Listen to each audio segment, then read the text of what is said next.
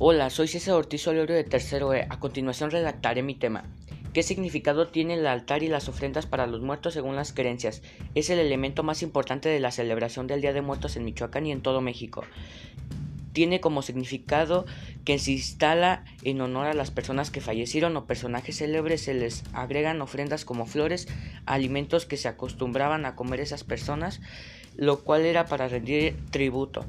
Ofrendas es un ritual que convoca a la memoria de las personas que no se encuentran presentes en, en el cual su significado principal es compartir con los difuntos el pan, la sal, las frutas, los manjares culinarios de la preferencia del ya no presente, el agua y si era algún adulto alguna bebida en alcohol y si era niño algún juguete, lo cual una foto para saber que lo recordábamos. Eso sería todo. Soy César Ortiz Oloro de Tercero E.